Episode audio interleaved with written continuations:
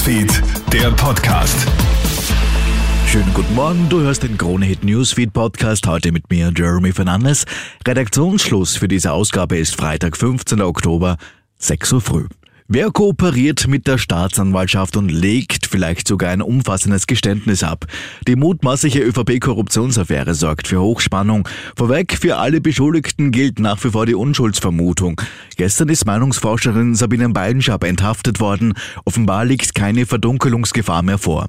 Die Vorwürfe gegen Beinjob und Co. wiegen aber schwer und dem Beschuldigten drohen teilweise bis zu zehn Jahre Haft.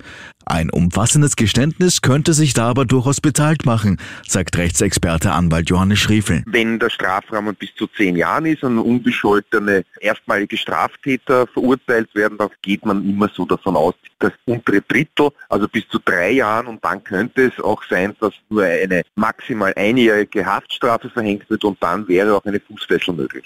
Großes Aufregerthema von gestern natürlich auch die groß angelegte Datenlöschung im Bundeskanzleramt. Dort gibt es ja offenbar Pläne, alle E-Mails, die älter als ein Jahr sind, zu löschen.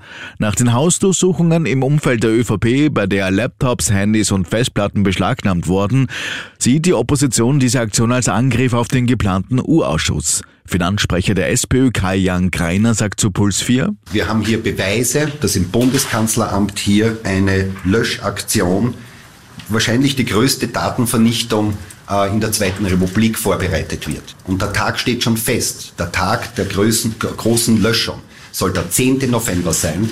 Der U-Ausschuss könnte erst wenige Tage nach der Löschaktion beginnen, konkret am 17. November. Die Koalition ist aber der dringlichen Anfrage der Opposition zuvorgekommen und will die Löschaktion jetzt ablassen.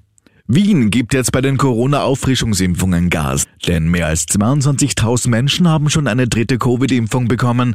Der Plan bis Juli 2022 soll jeder schon dreimal geimpft worden sein. Im Oktober soll auch jeder Haushalt einen Brief zur Auffrischungsimpfung erhalten.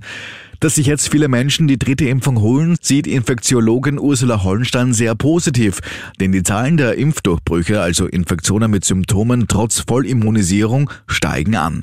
Hollenstein sagt zu Puls 4. Das ist deswegen erwartbar, weil alle Länder mit den alten Menschen begonnen haben. Die waren teilweise im, im Jänner, Februar bereits geimpft. Und das ist einfach jetzt eine relativ lange Zeit bei einer Bevölkerungsgruppe, die ohnehin schlecht anspricht. Also dass da jetzt äh, die Impfdurchbrüche zunehmen und quasi von Woche zu Woche erwartbar zunehmen, das ist eigentlich etwas, was man sich äh, vorstellen konnte und was auch die Basis der, der Auffrischungsempfehlung ist. Anna Kiesenhofer und Vincent Kriechmeier, das sind Österreichs Sportlerinnen und Sportler des Jahres 2021. Die Olympiasiegerin von Tokio ist gestern als erste weibliche Radsportlerin mit der Trophäe prämiert worden. Bei den Männern ist es ja bekanntlich die stolze Tradition der Alpinen Skifahrer, die mit Kriechmeier fortgesetzt wird. Als Mannschaft des Jahres wurde zum vierten Mal in Serie Fußball-Champion Red Bull Salzburg geehrt. Und ciao Alitalia, zum letzten Mal ist eine Maschine der italienischen Airline gestern Nacht gelandet. Nach Angaben des Flughafens Rom Fiumicino ist der Flieger aus dem sardinischen Cagliari kurz nach 23.20 Uhr mit etwas Verspätung gelandet. Damit endet die 74 Jahre lange Geschichte der Traditionsfluglinie. Alitalia ist in den vergangenen Jahren durch Billigflieger auf den italienischen und europäischen Markt unter Druck geraten. Heute will die Nachfolgerin an den Start gehen, die sogenannte ITA. Soweit ein kurzes Update der letzten Stunden. Mehr Infos bekommst du laufend auf KroneHit.at. Ich hoffe, unser Podcast-Service gefällt dir. Wir würden uns freuen, wenn du ihn abonnierst. Die nächste Ausgabe, die bekommst du heute Abend von meinem Kollegen Felix Seger. Schönen Tag noch. KroneHit Newsfeed, der Podcast.